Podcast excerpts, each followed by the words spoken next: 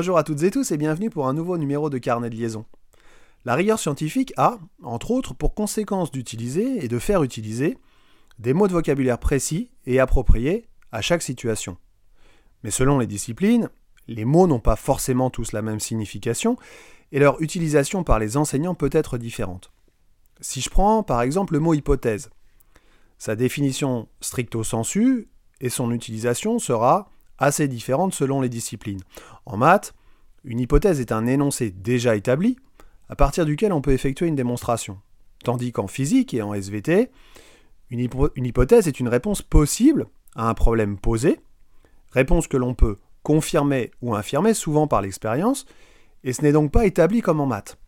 De plus, cette hypothèse est souvent formulée très clairement après la problématique en SVT, tandis qu'en physique, on fait parfois l'amalgame entre ces deux étapes, c'est-à-dire entre problématique et hypothèse.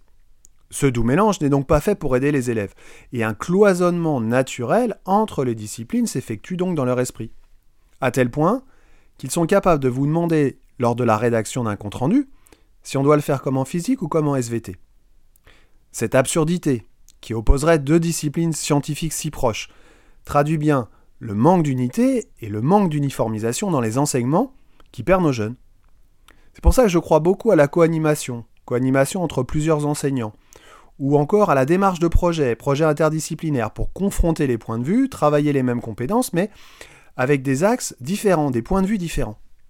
C'est pour ça aussi que je crois fondamentalement à une uniformisation des compétences travaillées entre les disciplines, compétences transversales, afin que les jeunes puissent comprendre que ce qu'ils travaillent en français est aussi utile en physique.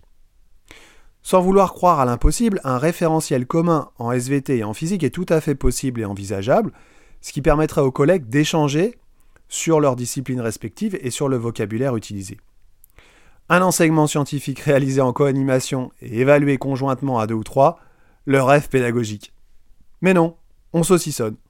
Mais on saucissonne aussi parce que, comme souvent, le nerf de la guerre est aussi ailleurs, chacun luttant perpétuellement pour conserver un nombre d'heures payées par l'État qui se réduit chaque année. Alors on s'arc-boute sur ces positions et on en arrive à des aberrations pédagogiques. Ceci étant, en physique-chimie, nous sommes capables aussi de cloisonner tout seul. Je croise encore des cahiers avec une partie physique et une partie chimie. Alors, toute la partie sur l'atome, on en fait quoi? Bah physique, évidemment. Et les molécules? Bah chimie, évidemment. Donc atomes et molécules ne peuvent pas être ensemble. Je rencontre aussi des classeurs avec une partie court et une partie TP. Notre discipline est formidable, car expérimentale. L'expérience est la base de tout. On part de là pour raconter des histoires. Ces activités expérimentales amènent vers les notions de cours, font découvrir les notions. Alors comment peut-on faire une distinction pareille entre cours et TP Comme si on ne pouvait pas mélanger. Un enseignement de sciences physiques sans mélange, c'est un comble. Alors mélangeons de manière homogène, décloisonnons, échangeons entre profs et disciplines afin que nos jeunes puissent assimiler des connaissances et des compétences sans être obligés de mettre chaque chose dans une case trop petite et faire des nœuds entre ces cases. Si vous aimez cette émission, n'hésitez pas à en parler autour de vous, à mettre 5 étoiles sur votre plateforme préférée, à écouter tous les épisodes dans l'ordre ou dans le désordre, rejoignez-moi sur ma page Facebook Podcast Carnet Liaison ou sur mon compte Insta Carnet de Liaison Pod. Je vous dis à bientôt et d'ici là portez-vous bien.